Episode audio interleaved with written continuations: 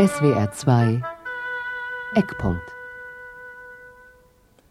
Ungeschützte Ehrlichkeit, die Bestattungsrednerin Ursula Kunz von Astrid Springer. Aber das Leben war hart gegen ihn, so dass er vom Schicksal sehr geprägt und seiner Familie und seinen Mitmenschen gegenüber wenig kompromissbereit war. Für ihn war das Leben Kampf, und der totale Einsatz seiner Lebenskraft hat ihm wohl manchmal den Weg zur schlichten Lebensfreude entsprechend schwerer gemacht. Wer ihm wirklich nahe stand, wer ihn verstand, der spürte jedoch den weichen Kern unter der rauen Schale. Einen stadtbekannten Deivel zu beerdigen, hatte damals viele Neugierige auf den Friedhof gelockt. Die wollten sich nicht entgehen lassen, wie die Neue ihre Sache machte. Man hatte mir gesagt, es kommen nicht viele Leute. Und dann kam ich dahin und dann stand der ganze Friedhof voll.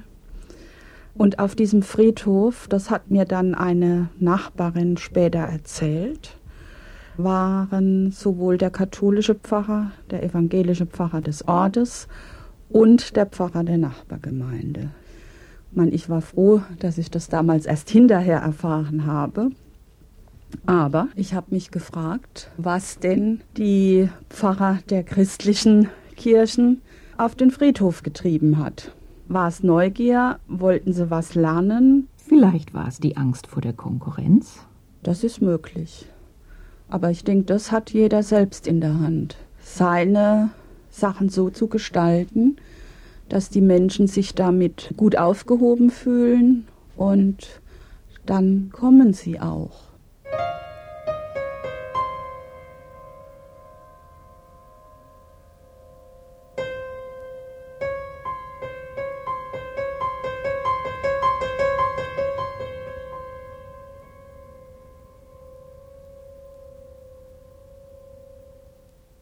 Viele der freien Bestattungsrednerinnen und Redner kommen ja von einem christlichen Hintergrund.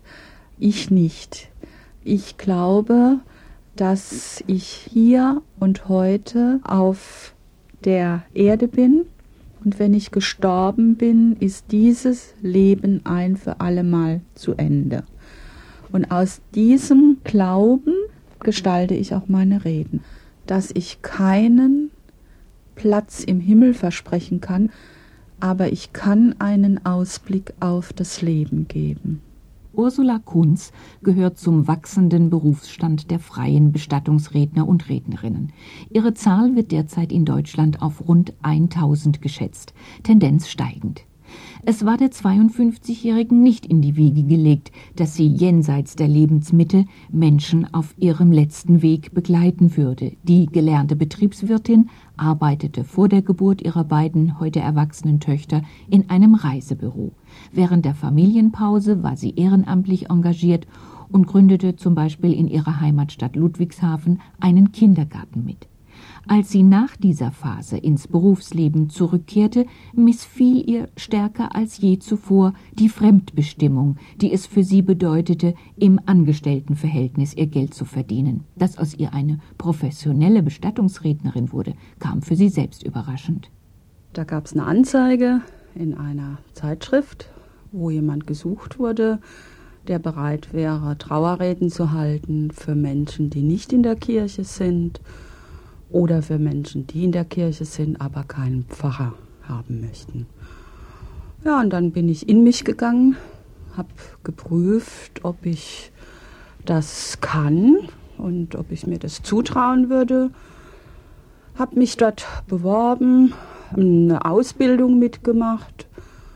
Ja, und habe dann meine erste Rede gehalten. Dass Menschen wie Frau Kunz per Zeitungsannonce gesucht werden, hat seinen guten Grund. Die Kirche hat ihr Monopol der Sinnstiftung verloren. Statistisch lässt es sich daran ablesen, dass jeder Dritte in Deutschland nicht mehr konfessionell gebunden ist. Die Nachfrage nach einer freien Rednerin am Grab kommt aber nicht nur von Menschen, die aus der Kirche ausgetreten sind. Die Trauerzeremonie, wie sie Ursula Kunz seit sieben Jahren anbietet, berührt bei den Amtskirchen gleich mehrere Wundepunkte.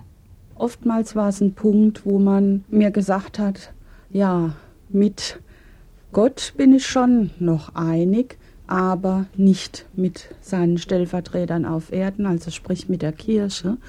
Da ist man oftmals mit dem Pfarrer aneinander geraten, weil man ja gewisse Ansprüche hatte an Aufgehobensein, an Einbezogensein und dann doch ganz andere Dinge erfahren hat.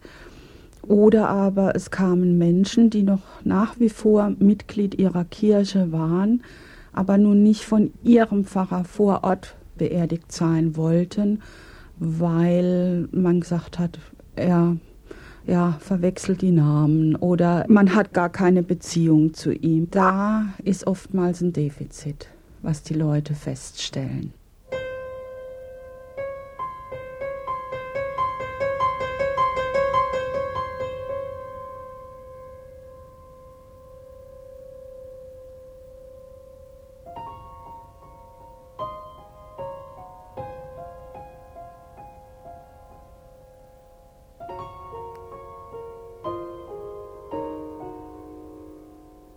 Ich habe eine natürliche Neugier, was Menschen betrifft. Das, denke ich, gehört auch zu diesem Beruf. Und daraus auch eine Achtung zu entwickeln, egal was ein Mensch getan hat, eine Achtung zu entwickeln vor dem, was da vor einem hintritt.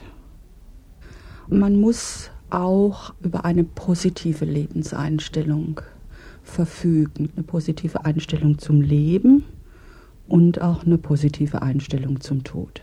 Die Angst vor dem Tod hat die Menschen zu allen Zeiten und in allen Kulturen geplagt. Schon immer war es der Zweck einer Grabrede, den Hinterbliebenen diese Angst zu nehmen, die als köstliche Trostschriften apostrophierten Leichenpredigten der vergangenen Jahrhunderte hatten ihren Vorläufer in Martin Luthers Sermon von der Bereitung zum Sterben aus dem Jahr 1519.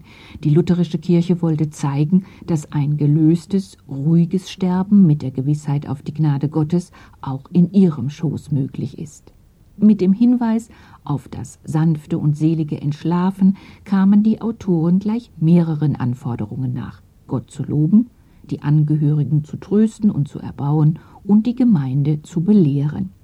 Gotteslob und Belehrung sind heute bei vielen Trauernden nicht mehr gefragt. Von den tradierten Ansprüchen an eine Leichenpredigt ist bei Ursula Kunz nur noch einer übrig geblieben. Trost, einen Menschen zu verlieren, ob man ihn nun sehr geliebt hat oder distanziert zu ihm war, der Verlust ist da und nicht wegzuleugnen. Und er hinterlässt ja auch eine Lücke im eigenen Leben. E-, egal, ob man jetzt die Eltern verliert, den Ehegatten oder die Ehegattin verliert, den Freund, die Freundin. Man war ja auch geprägt durch das Zusammensein mit diesen Menschen und hat Gewohnheiten übernommen. Meistens sind es Bestattungsinstitute, die Frau Kunz beauftragen, aber die Aufträge kommen auch von Privatpersonen. Die Dienste freier Rednerinnen und Redner sind in Großstädten stärker gefragt als auf dem Land, im Norden Deutschlands häufiger als im Süden. In Hamburg beispielsweise werden nach Schätzungen aus Bestatterkreisen schon 40 Prozent der Verstorbenen ohne Pfarrer beigesetzt. In Frankfurt sind es etwa 30 Prozent, in Bayern dagegen nur 2 Prozent. Bei Ursula Kunz hält sich die Nachfrage aus der Stadt und aus den Dörfern in etwa die Waage, und ihr Klientel stammt aus allen Schichten. Ich gehe sehr gerne zu den Menschen hin, weil ich da auch das Atmosphärische besser aufnehmen kann. Wie halten Sie es denn mit der Ehrlichkeit gegenüber dem Verstorbenen? Also die Ehrlichkeit gegenüber dem Verstorbenen halte ich als einen wirklich wesentlichen Bestandteil. Ja? Da soll nichts beschönigt werden. Ich möchte nicht einen Teufel zum Engel machen und umgekehrt auch nicht, weil das Leben sich eben immer zwischen zwei Polen bewegt, wenn jemand nur in den allerschillerndsten Farben geschildert wird. Ja? Und dann gebe ich den Menschen zu bedenken, dass ein Mensch nie nur ganz gut und nie nur ganz böse ist, dass auch diese Nuancen berücksichtigt werden zwischendrin, ja, oder auch die negativen Eigenschaften, weil die Menschen, die zum Abschied kommen, ja auch diesen Verstorbenen oder diese Verstorbene in ihrer ganzen Bandbreite erlebt haben. Und wenn da jemand war, der also durchaus negative Seiten hatte, nur in den allerschönsten Farben geschildert wird, dann entspricht es ja auch nicht der Realität und wäre auch unfair dem Verstorbenen gegenüber.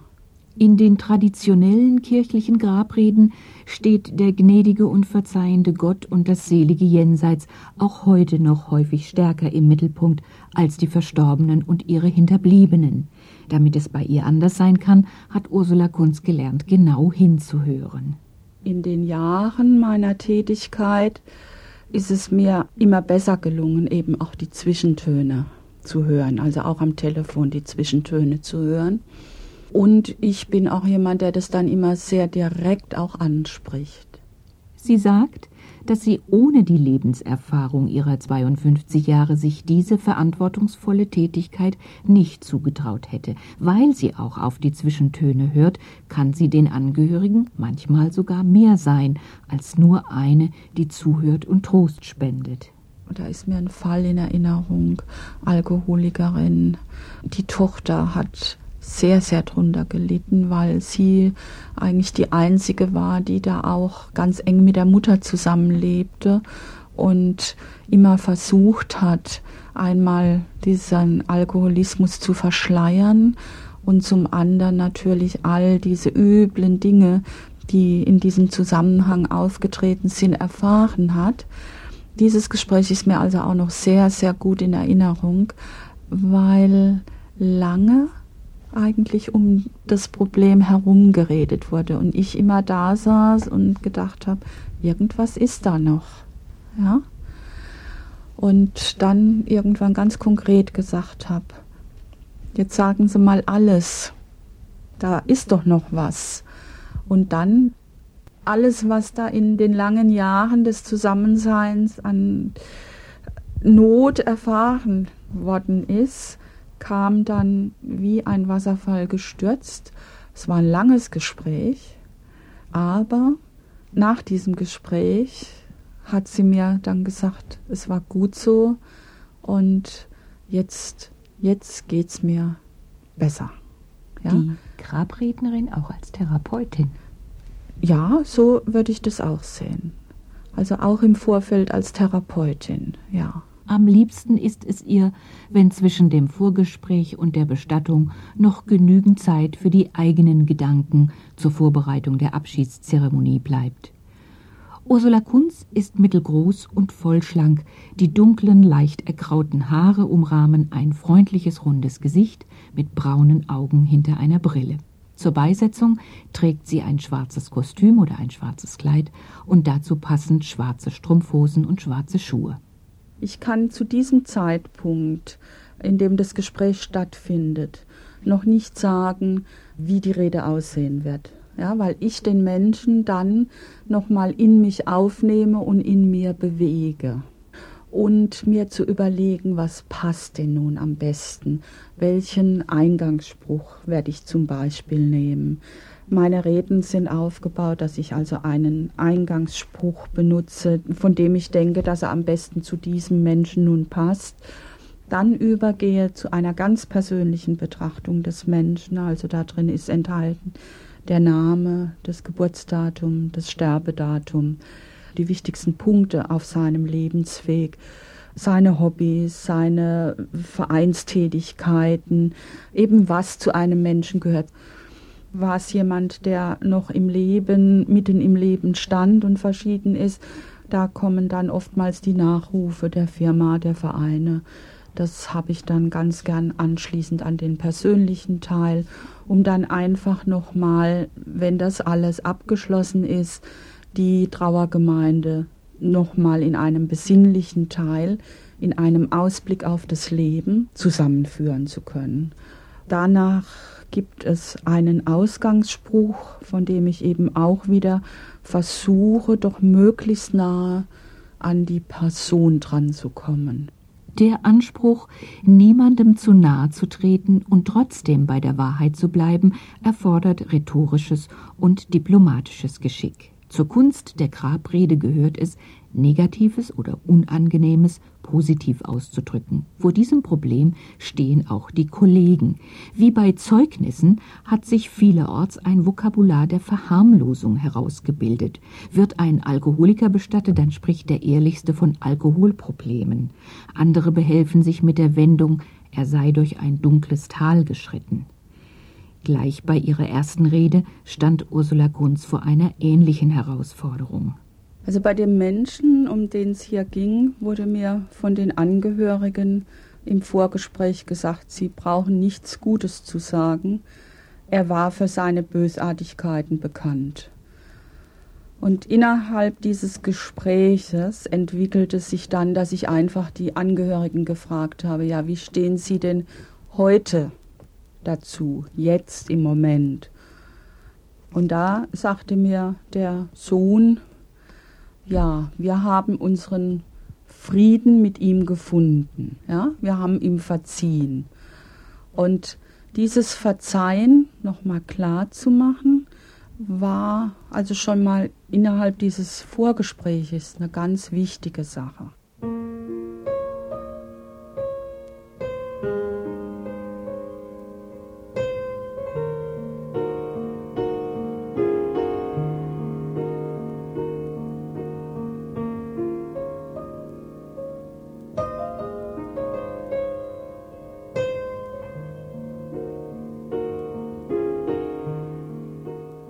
Die Vertreter der Amtskirchen akzeptieren die freie Konkurrenz.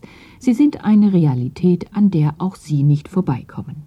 Menschen zu begleiten, deren Ehepartner oder Kinder sich das Leben genommen haben, gehört zu den heikelsten Aufgaben für Ursula Kunz, denn gerade auch in diesen Fällen findet sie es wichtig, dass es nicht vertuscht wird, weil auch das gehört eben zu diesem Menschen.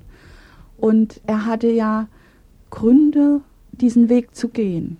Wenn man es anspricht, dann ist es einfacher, hinterher ins Gespräch zu kommen. Ja, dann ist es einfacher für die Nachbarn auf die Hinterbliebenen zuzugehen und auch einfacher für die Hinterbliebenen rauszugehen und zu sagen, ja, so war's. Wir können dann nur mit Hoffnung und Zuversicht in die Zukunft schauen und ab diesem Zeitpunkt unser Leben nach vorne gestalten. Um diesen schwierigen Übergang von einer Situation in eine neue zu meistern, brauchen Menschen Rituale. Doch auf Gebet und Kirchenlieder verzichtet die freie Bestattungsrednerin. Stattdessen zitiert Ursula Kunz zum Beispiel aus den Werken von Mascha Kaleko, Arno Reinfrank, Christa Maria Baumgarten, Michel de Montaigne, Goethe und Schiller, Theodor Fontane ist mit dabei, Rainer Maria Rilke, Hermann Hesse, Wobei, da ich ja aus einer Richtung komme, die sehr im Hier und Heute bezogen ist und lebt, sind mir natürlich Texte, in denen die Natur, das große Ganze, geschildert ist, am liebsten. Ich verwende zum Beispiel den Spruch, das ist ein Zitat aus Wind, Sand und Sterne von Antoine de Saint-Exupéry. Was aber dem Leben Sinn verleiht, gibt auch dem Tod Sinn. Es ist leicht zu sterben, wenn es in der Ordnung der Dinge liegt. Ein zweites ist von Friedensreich Hundertwasser. Das ist die Linie des Lebens. Ich zitiere. Die Linie des Lebens ist alles andere als gerade. Manchmal ein breiter Weg, manchmal ein schmaler Pfad manchmal steil, manchmal ruhig wie langsam fließendes Wasser. Jeder Tag ist verschieden vom vorhergehenden und vom nachkommenden, jedoch voll von Überraschungen. Und dennoch hat er seine präzisen Gesetzmäßigkeiten in jedem kleinsten Teilabschnitt. Das Leben ist das größte Abenteuer. Es ist die große Reise es ist der große Weg. Ich denke, hier ist wirklich alles geschildert, was auch in einem menschlichen Leben vorkommt. Viele Hinterbliebene möchten sich nicht mehr vorschreiben lassen, in welcher Form die Beisetzung abläuft. Wegzukommen vom traditionellen kirchlichen Ritus drückt sich in ganz unterschiedlichen Wünschen aus, die an die freie Bestattungsrednerin herangetragen werden. Das zeigt sich, dass man mich auch schon gefragt hat, ob man mitgestalten darf. Das ist mir jetzt schon öfter vorgekommen, dass also Kinder von ihren Eltern dahingehend Abschied nehmen wollen, dass sie entweder einen schönen Spruch ausgesucht haben, den sie dann selbst vortragen, oder einen Abschiedsbrief verlesen. Auch das ist in der letzten Zeit sehr häufig der Wunsch gewesen. Und da muss ich sagen, das finde ich eine gute Haltung. Auch bei den Musikstücken ist es so, dass da ganz neue Wege beschritten werden. Da sind dann auch Stücke von den Beatles dabei, da ist River of Tears oder von den Dire Straits, auch moderne Techno-Stücke. Auch Mozart oder Bach waren zu ihrer Zeit moderne Komponisten. Wird bei Ihnen gebetet oder was ersetzt das Gebet? Also gebetet wird bei mir in dem Sinn nicht. Es gibt zum Ausgang meiner Rede einen sogenannten Gedenkteil, wo ich einfach nochmal an die Ehrfurcht vor dem Leben, das durch den Tod ja abgeschlossen wird, erinnere. Ich darf den Satz vielleicht mal zitieren, dass der Mensch mit der Kraft seines Lebens, mit seinen Interessen, seinen Talenten, seinem Willen und seinem Verstande in unsere Welt trat und dass er nun in den Urgrund allen Werdens zurückkehrt und dort als Teil einer unbekannten ewigen Ordnung aufgehoben ist. Also das heißt, er geht nicht verloren. Und ich denke, das ist für einen Menschen der heutigen Zeit der sich auch von den kirchlichen Traditionen entfernt hat, der Punkt. Anders als zu Zeiten der Leichenpredigt, als das Trauergeleit dem Sermon bis zu vier Stunden lauschen musste, ist die Zeremonie heute sehr kurz. Sie dauert in der Regel nur 15 bis 20 Minuten, weil die Friedhöfe in den größeren Städten die Trauerfeiern im Halbstundenrhythmus ansetzen. Anonyme Beisetzungen hatte Ursula Kunz bisher noch nicht. Was sie gelegentlich beobachtet, ist eine Art Entsorgungsmentalität, die sich in einer minimalen Bestattung ausdrücke. Keine geschmückte Trauerhalle, kein Blumenbukett auf dem Sarg, das alles spare man sich und gehe direkt zum Grab. Aber vielleicht, gibt sie zu bedenken, sind die Leute einfach auch zu arm um eine aufwendige Zeremonie zu bezahlen. Beerdigungen sind teuer heutzutage, wobei das Honorar für Frau Kunz mit 300 Mark plus Fahrtkosten den geringeren Teil ausmacht. Auch eine Qualitätskontrolle ihrer Arbeit findet statt. Wenn sie zum ersten Mal für ein Bestattungsinstitut spricht, kommt dessen Inhaber mit auf den Friedhof und hört ihr zu. Mindestens genauso wichtig aber sind die Rückmeldungen, die sie von den Angehörigen erhält dass es zum Beispiel öfter passiert, dass jemand plötzlich vor der Tür steht mit einem schönen Blumenstrauß und sich bedankt. Da kommen Karten, da kommt mal eine Kerze, da heißt es, ich fühle mich Ihnen sehr verbunden, weil ich glaube, dass Sie wie ich als Ziel haben, in Ihrem Menschsein zu wachsen, unabhängig von Glauben, Konfession und Weltanschauung.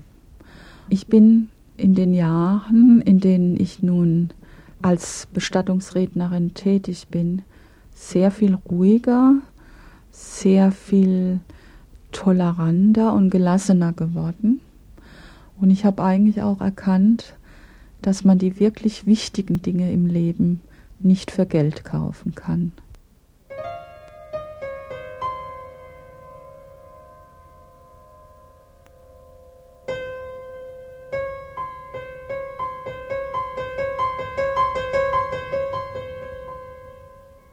In Bezug auf meinen eigenen Umgang mit dem Tod hat es mir sehr viel Angst genommen. Ich fühle mich also nicht verlassen, fühle mich gut aufgehoben, also von daher hat es auch für mich selbst, für meinen Umgang mit dem Tod sehr viel gebracht. Wie das dann letztendlich in der Situation selbst aussieht, darüber kann ich natürlich heute keine Aussagen machen. In SWR 2 Eckpunkt hörten Sie Ungeschützte Ehrlichkeit, die Bestattungsrednerin Ursula Kunz von Astrid Springer.